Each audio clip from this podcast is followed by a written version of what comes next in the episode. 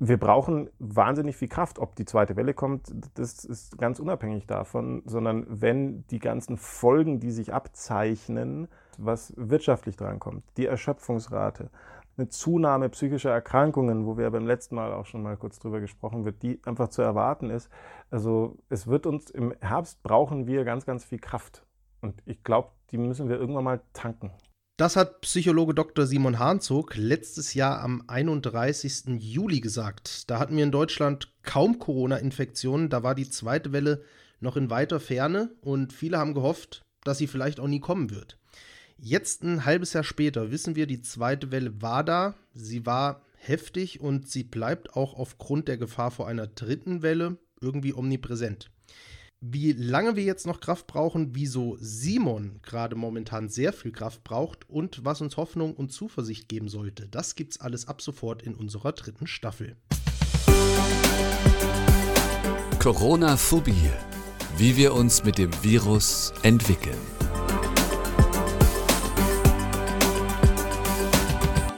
Simon, wir haben schon in unserem Teaser letzte Woche angekündigt, dass Staffel 3 unsere letzte Staffel sein wird. Wieso denn?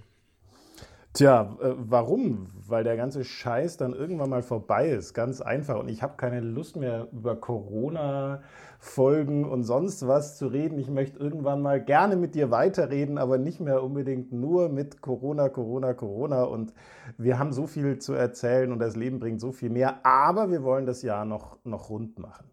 Ähm, und noch ist es ja auch mittendrin. Und ähm, vor allem war ja der Part wichtig, dass es irgendwie weitergeht. Äh, wir wollen uns ja mal drüber austauschen, was sich möglicherweise weiterentwickeln, gestalten, Neues an Innovation, an Kreativität dazu kommen kann, dass wir uns auf Partys freuen, auf ausgelassen sein, im Januar kam ein sehr schöner dpa-Artikel von mir in fast allen deutschen Presseportalen auf. Ähm, schaut euch den mal an, ist in unserem Insta-Profil ähm, auch verlinkt. Da ging es über die goldenen 20er, die kommen. Da glaube ich auch weiterhin dran. Aber Marcel, ganz ehrlich, mhm. gerade ist mir nicht danach. Weil gerade ist ätzend. Ja, ich habe es schon in unserem Vorgespräch mitbekommen.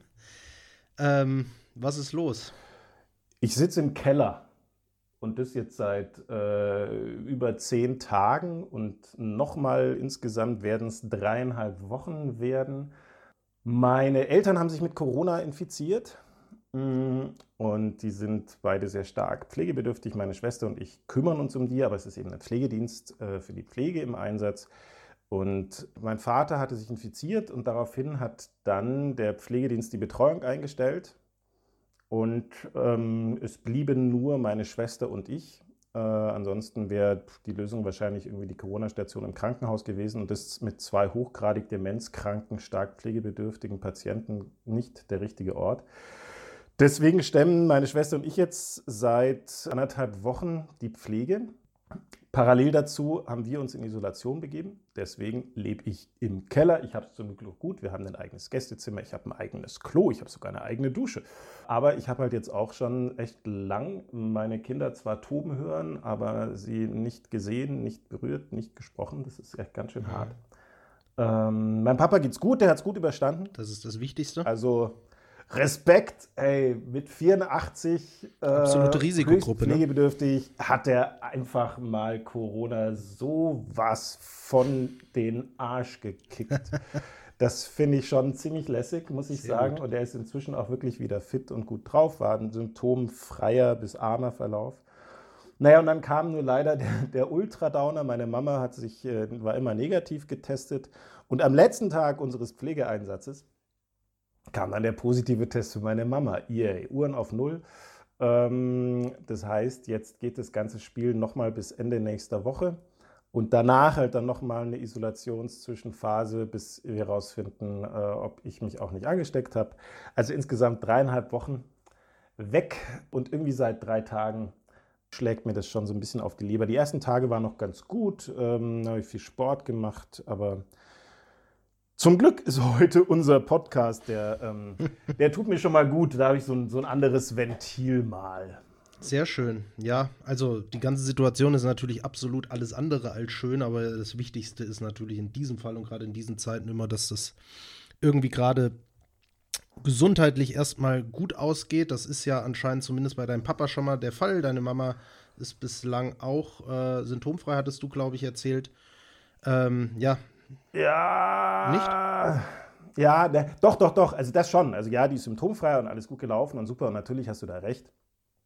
Ähm, nur, ich muss schon sagen, es ist, also ja, da hast du recht, aber ich bin gerade in der Stimmungslage, wo ich sagen muss, ja, da hast du recht. aber es ist echt ein hoher Preis, den ich gerade zahlen muss. Und nicht, nicht böse sein, Marcel, aber den kann man mir heute gerade nicht schön reden. Also der ist mir, das ist mir schon bewusst und ja und Glück gelaufen und gut gelaufen und hey und ich habe sogar ein eigenes Stockwerk nur für mich und kann meine Familie schützen und yay und mhm. alles gut, aber irgendwie. Ah, ist, ist, ist gerade viel. Wobei ja durchaus witzige Sachen ähm, äh, passieren. Also da, da, da kann ich schon auch, also ich, ich kann auch schon, schon lustige Sachen erzählen, so ist nicht. Ja, dann bitte her damit. also zum einen mal, also ähm, muss ich, also wenn die Querdenkerbewegung in Deutschland eine neue Frontfrau braucht, ähm, würde ich sofort ein Empfehlungsschreiben für meine Mutter aufsetzen. Doch, nee, da können die wirklich profitieren, weil Frau Dr. Med Ute Hahnzog würde sich sicherlich anbieten. Also promovierte Ärztin, die, die also ähm, eine sehr aktive Corona-Leugnerin gerade ist. Die, also wirklich, die Demenz ist sehr weit fortgeschritten. Das heißt, so die Gedächtnisspanne beträgt ja an, an, guten Zeiten noch eine Minute vielleicht. Also es ist immer wieder sehr viel überraschend für sie. Und sie leugnet das strikt. Also immer, wenn ich ihr dann versuche zu erklären, ey, Bumi, du hast, du hast Corona, deswegen muss ich hier, also du musst dir vorstellen, ja, ich laufe da jetzt seit äh, zehn Tagen immer in voller Schutzmontur ein. Also ich brauche allein zum Umziehen vorher, ich ziehe mich mal vor der Wohnung meiner Eltern komplett um. Mhm. Äh, also neue Klamotten, Schutzkittel, zwei Paar Handschuhe, Schutzbrille, Maske, noch eine Maske.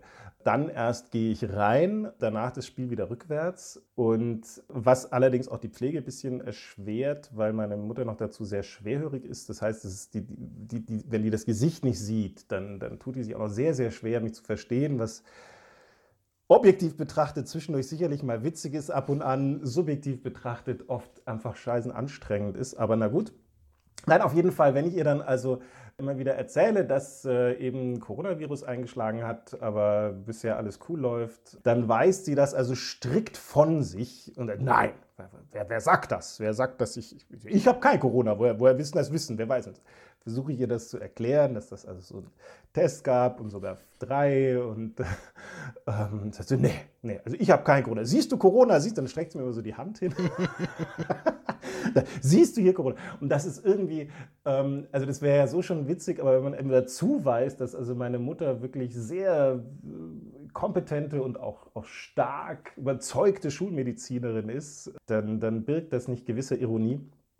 Ähm, und genau, also das wäre so eine der Anekdoten, die, wenn man die Anstrengung des Tages mal raus lässt an der Stelle wirklich witzig ist. Also hiermit kann ich, äh, könnte ich das sehr empfehlen. Das wäre sicherlich eine tolle Galionsfigur.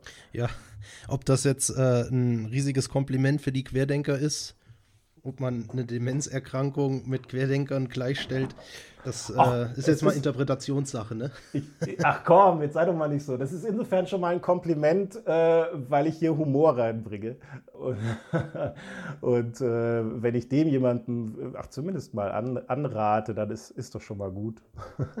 jetzt hast du eben gesagt, du haust dich in volle Schutzmontur. Ähm, das bringt ja schon alleine körperliche Anstrengung mit sich. Was macht denn das vielleicht mental mit dir gerade? Bade, das ist gar nicht so einfach zu sagen. Also auf der einen Seite, ich, ich habe vielleicht den in Anführungszeichen Vorteil, ich habe im Zivildienst äh, mobile Altenpflege gemacht. Also mhm. genau das, was ich jetzt bei meinen Eltern auch mache. Ähm, das ist natürlich ein Startvorteil dafür, auch wenn, wenn wir das damals nirgends in voller Schutzmontur machen mussten, aber das ganze Pflegerische letztendlich. Und ich ich habe da also weder Berührungsängste noch, noch Ekel, ich habe damit überhaupt kein Problem. Ähm, auch bei meinen Eltern, wie ich eben feststellen muss, das sind wirklich Vorteile. Und dazu halt jetzt die komplette Schutzkleidung. Es ist eher so, dass es halt herausfordernd ist, gerade mit, mit meiner Mutter, bedingt durch ihre Schwerhörigkeit vor allem, dass sie einen dann halt so schwer versteht und bedingt durch die Demenz, dass an ihr das halt alle zwei Minuten und jedes Mal, wenn ich wieder ins Wohnzimmer oder in die Küche oder wo sie halt gerade ist, kommen, ihr wieder erklären muss.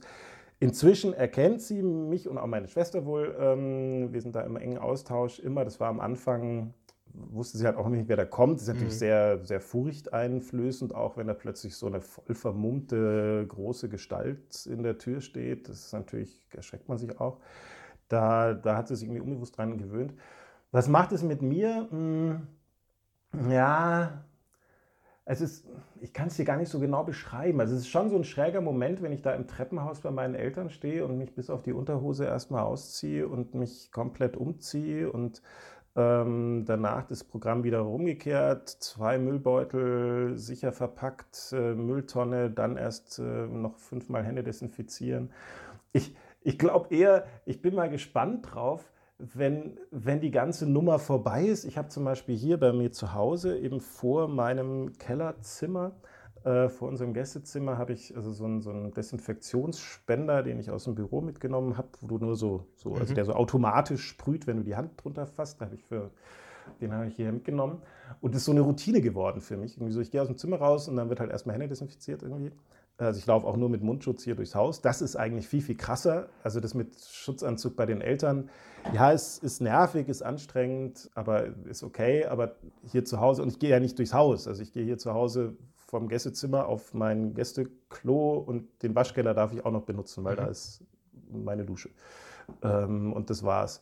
Aber auch dafür trage ich dann überall. Und das ist wirklich schräg.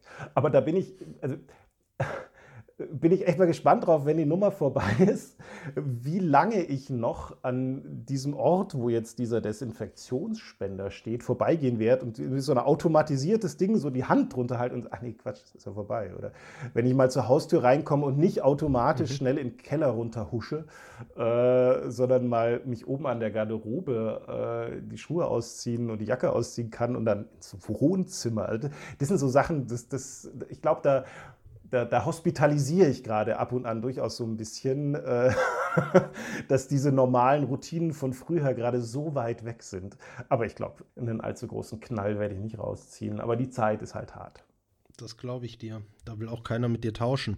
Ich würde dir gerne in diesem Zuge einen kurzen Ton einspielen, einen O-Ton aus einer ähm, alten Podcast-Folge von uns. Da habe ich dich nämlich damals gefragt, wie sich die Einstellungen beziehungsweise auch Ängste oder so zu Corona an sich ändern können, wenn man selbst jemanden kennt, der erkrankt oder vielleicht sogar gestorben ist. Und damals hast du genau dazu das hier gesagt. Da kann ich dir ehrlich gesagt relativ wenig drüber sagen, weil ich darüber jetzt noch, ich kenne zumindest keine Forschungsergebnisse zu der Frage oder ich kann keine aus anderen Bereichen jetzt momentan übertragen, so aus der Hand.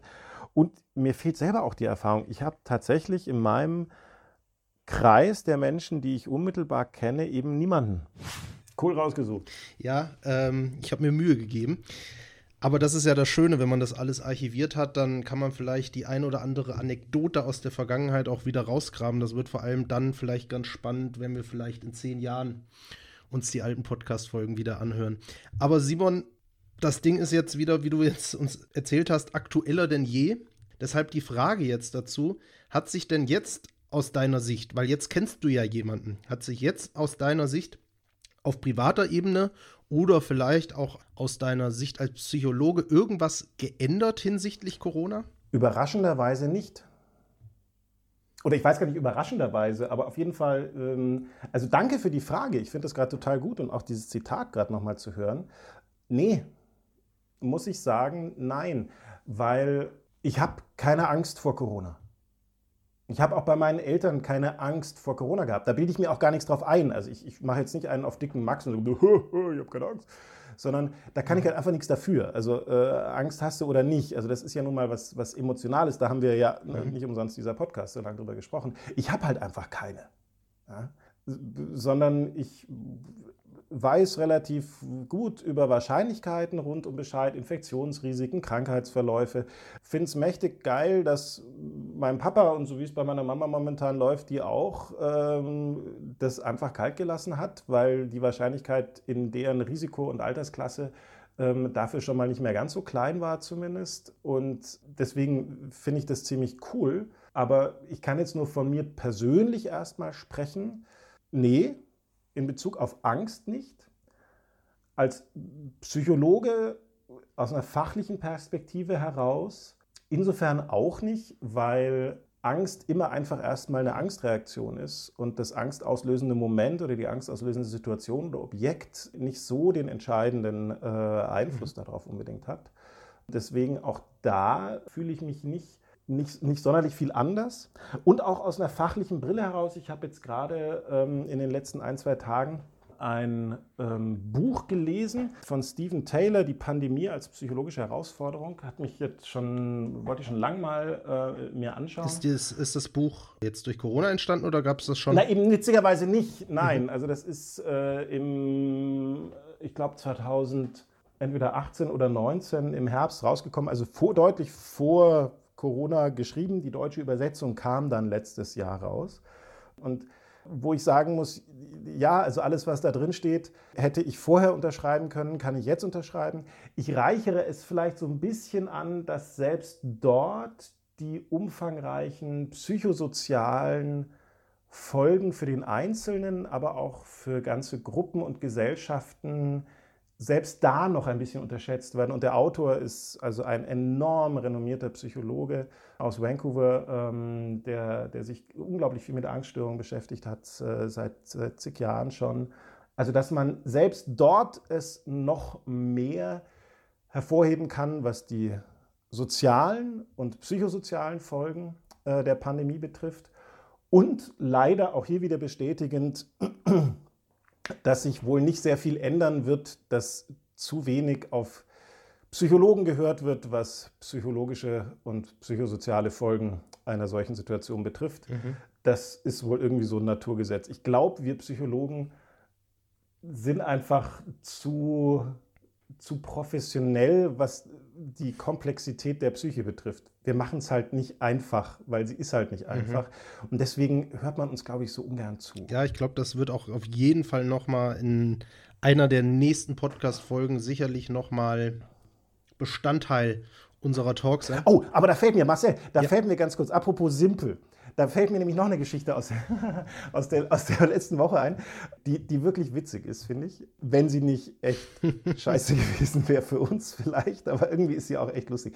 Die ist nicht direkt von mir, sondern übertragen von meiner Schwester, ähm, die mit dem Gesundheitsamt telefoniert hat, wo sie einerseits eine sehr nette Ansprechpartnerin hat, die auch viel Verständnis hat für unsere Situation, in da wirklich auch ähm, also mit ihr sprechen konnte und schauen kann, okay, wie kann man das denn noch gestalten und so weiter. Äh, muss ich sagen, Hut ab, finde ich echt toll. Ähm, und dann hatte sie aber am Mittwoch, nachdem das positive Ergebnis meiner Mutter kam, da erst eben eine andere Ansprechpartnerin äh, am Rohr, die gemeint hat, ja, nee, ähm, die Frau hm, hm, hm, kommt erst später, aber Sie könnten ja schon mal die Quarantänedauer gemeinsam durchsprechen. Und dann meinte ich, okay, gut, ja, können wir machen. Und dann meinte die eben, gut, ja, also der Test war Montag, das ist ja dann Tag 0 und heute ist dann Tag 2. Und dann meinte meine Schwester, nee, Montag ist Tag 1. Nein, sie seien angewiesen worden vor ein paar Wochen, äh, den Tag der Testung als Tag 0 zu zählen und nicht mehr als Tag 1. Daraufhin meine Schwester, naja gut, aber dann muss, dauert die Quarantäne elf Tage und nicht zehn. Und dann entspann sich wohl ein Streitgespräch, dass diese äh, Dame vom Gesundheitsamt ähm, dann gemeint hat, nein, das sind zehn. Und meine Schwester, nee, das sind elf. Also ganz ehrlich, das sind elf und nicht zehn. Und in der Infektionsschutzverordnung steht zehn und nicht elf. Nein, das sind zehn, weil es beginnt mit Tag null. Und das finde ich so, also diese, sie haben das wohl nicht klären können und sie hat dann meine Schwester an die Kollegin verwiesen und, ähm, und so weiter. Ich weiß auch gar nicht, wie das inzwischen ausgegangen ist. Aber ich fand die Situation so witzig. Wir haben schon öfters darüber gesprochen, über dieses Bedürfnis der Menschen zu zählen und, und Dinge zu quantifizieren. Und ich finde das, find das so witzig. Also dieses, ich meine, jetzt geht es echt ums Zählen. Also da, da, brauchst du nicht mal Prozentzahlen und so. Die Situation, so stell dir vor, okay, na, wir, wir, wir zählen jetzt mal zusammen durch. Schau, du hast zehn Finger und du nimmst den Daumen, den zählst du da fängst du mit 0 an. Ja? So, und jetzt zähl mhm. mal mit 0. Einfach. Wo bist du dann, wenn du beim kleinen Finger der zweiten Hand bist? Ja, da bist du erst bei 9. Das ist richtig. Ja, das heißt, du brauchst einen mehr. Wie viele Finger sind es denn insgesamt? Elf. Oh wow, krass. Also das ist so geil. Aber es war dann ganz, nein, der, das ist Tag Null. Und, also dieses, wo ich mir dann, wo ich mir dann denke, oh nee, oh, also ich, ganz ehrlich, also, also, wenn das die Professionalität des, des äh, Pandemie-Managements ist, sich äh, hier auf solche Rechenspielertricks, mit der man irgendwelche Grundschulkinder oder vielleicht noch nicht mal die mehr begeistern kann, äh, das fand ich, also ich muss sagen, ich fand es witzig und gleichzeitig echt anstrengend. Das glaube ich. Aber vielleicht müssen wir trotzdem mal die Leute am Gesundheitsamt auch äh, in Schutz nehmen. Das ist jetzt vielleicht ein Beispiel gewesen, wo es vielleicht mit den Grundrechenarten nicht so ganz funktioniert nein, nein, hat. Ich, da, das, das schiebe ich ja auch gar nicht. Also, mein Gott, also vielleicht, wie gesagt, also diese andere Ansprechpartnerin ist ja wirklich ganz toll und sehr aufgeschlossen mhm. und so weiter. Und die kann ja auch nichts dafür, sondern das geht ja eher an diejenigen, die, die solche Regularien dann verlautbaren, ohne sie wiederum in Office, das ist ja wieder das Thema Kommunikation. Also es ist doch relativ mhm. simpel lösbar. Dann sagt halt von vornherein, nee, dann machen wir halt die, also wenn die zehn Tage zu kurz sind, dann schreibt halt eine neue Infektionsschutzmaßnahmenverordnung und schreibt da zwölf Tage rein. Das ist doch scheißegal. Ja? Äh, aber halt mit sowas, eine interne Anordnung, Tag der Messung ist Tag Null, die aber nicht nach außen dringt, das schafft halt wieder nur Ärger. Also das ist doch, das ist doch, ich mir denke so, nee, und der ist so unnötig. Also, das, also sowas ist ähm, ja, das, das ist so mein Humorlevel äh, gerade die Woche. Genauso wie zum Beispiel äh, an der Stelle ein schöner Gruß an Elke. Äh, sie weiß Bescheid die mir eine Nachricht schickte, äh, eine WhatsApp schickte, hey, die Ausgangssperre ist vorbei. Und dann eine Minute später ein Oh sorry hinterher schickte, wo ich so lachen musste, weil das genau der Humor ist, den ich gerade brauche. Also schwarzer Humor, ich habe auch in der Isolation jetzt, glaube ich, bald alle Folgen Jerks durchgeschaut. Kann ich, kann ich sehr empfehlen. Sehr gute Serie, sehr zu empfehlen. Sehr, sehr quarantänefähig, wenn man, wenn man mal bösen Humor braucht in bösen Situationen. Ja, das stimmt. Nein, also es passieren schon, schon auch witzige Sachen ähm, und auch Dinge, die, die so Erfahrungswerte wachsen lassen. Also zum Beispiel bin ich groß geworden ich weiß, nee, Entschuldige, ich glaube, ich habe dir voll wie immer Worte abgeschnitten. Du wolltest schon ewig was sagen, glaube ich. Sag du erst mal. Ich habe es vergessen. Red okay. weiter. Echt? Na gut, dann. dann weil, weil ja. das fand ich noch. Ähm, also, ich bin zum Beispiel groß geworden mit so einem Narrativ meiner Mütterfamilie. Also, mein, mein Großvater mütterlicherseits, der ist recht früh gestorben, so wie ich, so, so alt wie ich jetzt, 45 oder so, das müsste er gewesen sein. Ähm, mhm. äh, Im Jahr 1945, allerdings nicht im Krieg, sondern hatte einen Herzinfarkt. Und ich bin so groß geworden mit der Erzählung, oh, die Männer in meiner Familie, die werden alle nicht alt. Mhm. Und äh, als ich dann das Rauchen angefangen habe, das war für meine Mutter immer ganz schrecklich, weil dann hieß um Gottes Willen, dein Großvater hat auch geraucht und der ist dann ganz früh gestorben und raucht doch nicht und so weiter. Und die Väter werden, Männer werden bei uns alle nicht alt. Da muss ich sagen, dass also wiederum mein Vater, okay, andere Linie, aber ich bin nun mal die Kreuzung dieser Linien, mhm. ähm, jetzt also mit seinen 84 die Nummer einfach mal weggeschnupft hat, das lässt mich dieses Familiennarrativ verändern und das finde ich ziemlich gut. Also den Mist muss ich jetzt erstmal nicht mehr für mich übernehmen, sondern ich sehe, es geht auch anders. Und das, das sind zum Beispiel Dinge, die einfach gut tun. Das glaube ich. Genau wie ja. es auch schön ist, mal sicherlich jetzt so einen intensiven Kontakt mit den Eltern wieder zu haben, auch wenn er schräg ist, weil er halt so durch diese Schutzanzugsgeschichte distanziert ist oder auch mal wieder zu wissen, was deren Bedürfnisse sind, äh, wie wir uns mit dem Pflegedienst noch anders ansprechen können und, und alles sowas. Das ist, ist sicherlich auch, auch dabei. Ja. Was mich äh, da jetzt nochmal in dem Zuge interessieren würde, weil es ja gerade auch medial und politisch in aller Munde ist, das Thema Impfen. Deine Eltern sind über 80, also offiziell absolute Hochrisikogruppe. Haben die keine Impfung vorher bekommen, oder? Nee, natürlich nicht. Ja, was heißt also natürlich nicht? Wir haben ein nettes Schreiben bekommen. Ja. Naja, nee, die, die, die, ähm, also, äh, also bisher noch nicht. Also wir haben jetzt, ich habe jetzt, also ich bin ja genau wie meine Schwester, wir sind beide Vorsorgebevollmächtigte. Das heißt, äh, wir kümmern uns um alle Belange meiner Eltern. Und es kam Mitte Januar ein Schreiben dass eben der, also der Kommune, also der Stadt München, da drin stand, dass sie bitte keine Sorge haben sollen, die werden nicht vergessen und sie werden wieder informiert.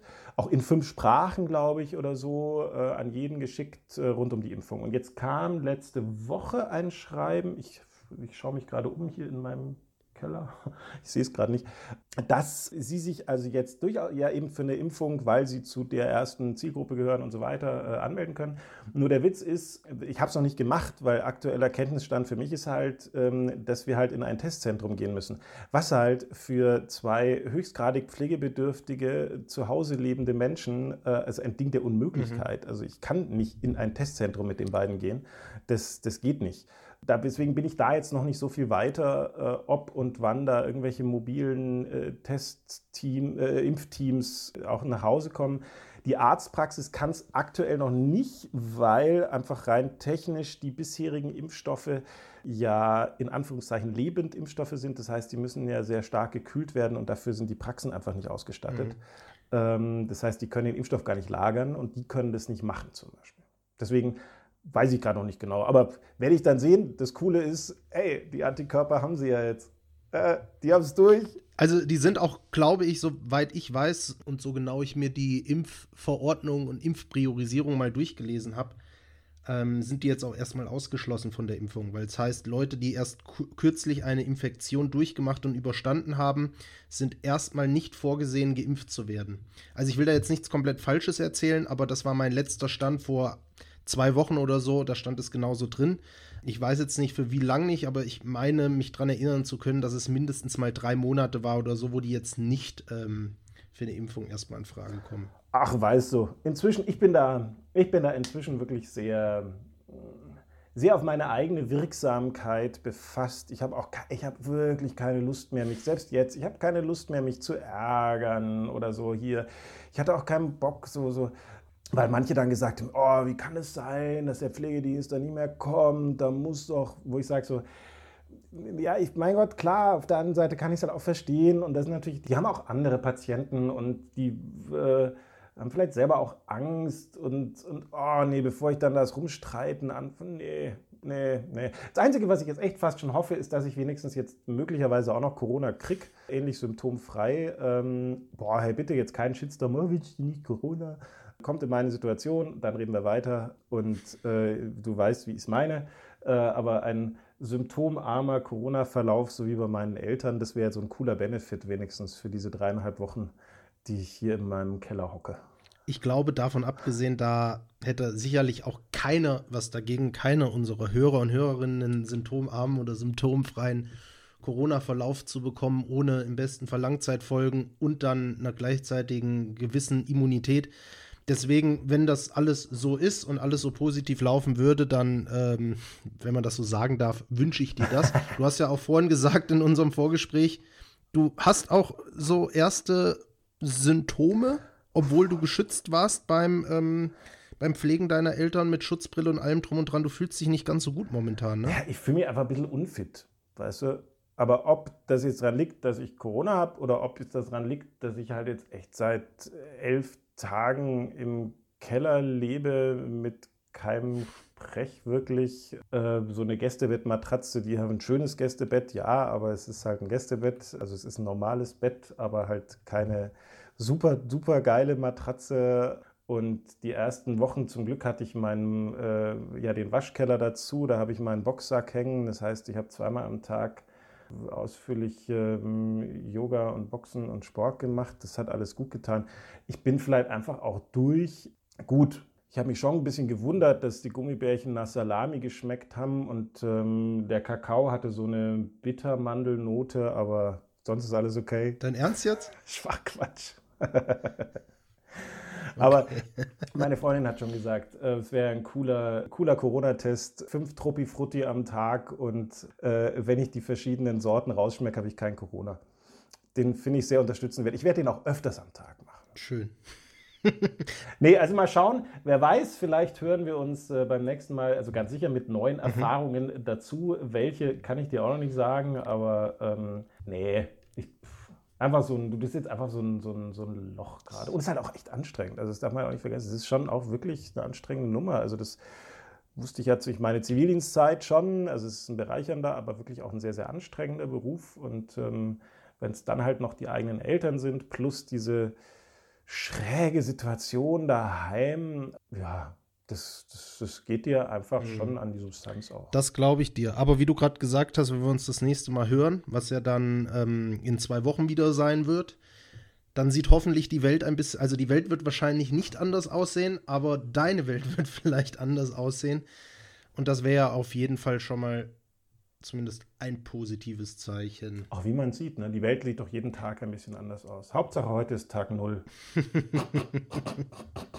wir sind gespannt äh, und dann gucken wir mal in zwei Wochen, was wir generell vielleicht, was auch vielleicht du dann noch Positives aus dieser Zeit im Nachhinein gewinnen kannst. Das kannst du dir heute vielleicht noch nicht vorstellen. Ach, lass mal die Gewichtung raus. Es geht gar nicht ums Positive, sondern es geht darum, Entwicklung. Aber da reden wir beim nächsten Mal drüber, ob das positiv oder negativ sein muss. Nee, ich schreibe gerade auch an einem Artikel über neue Arbeitswelten und wie die gestaltet werden. Und ganz ehrlich, also wer hier zuhört, lest mal meinen Artikel über die goldenen Zwanziger, die kommen. Ich stehe da weiterhin voll dazu und die Party wird echt geil.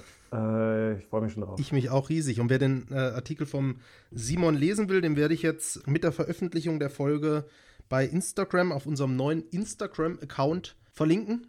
Die Instagram-Seite findet ihr einfach, wenn ihr euch die App runterladet, über die Suchleiste Corona-Phobie. Und dort, wie gesagt, ist der Artikel verlinkt. Da könnt ihr euch da mal reinlesen und euch gerne dann auf unsere nächsten Folgen vorbereiten. Und bis dahin gerne uns bei Instagram folgen. Und Simon, wo uns am besten noch abonnieren? Natürlich bei Spotify, iTunes, überall. Und Marcel, ich gelobe, ich gelobe feierlich, auch ich werde mir mit das mit diesem Instagram irgendwann anschauen. Nicht böse sein, wenn ich dazu noch ein bisschen brauche. Ist eine neue Welt für mich. Aber I'll do my very best. Das ist schön zu hören. Super, freue ich mich drauf. Und wenn du Hilfe brauchst, jederzeit melden, ne? Simon hat mir sehr viel Spaß gemacht. Ich hoffe, dir auch ein bisschen, hat ein bisschen für Ablenkung gesorgt. Jetzt geht es erstmal darum, für deine Mom jetzt auch noch gute Besserung und dass du auch nicht noch krank wirst. Und dann hören wir uns in zwei Wochen wieder. Stay tuned. Corona-Phobie, der Podcast mit Dr. Simon Hanzog und Marcel Schmidt.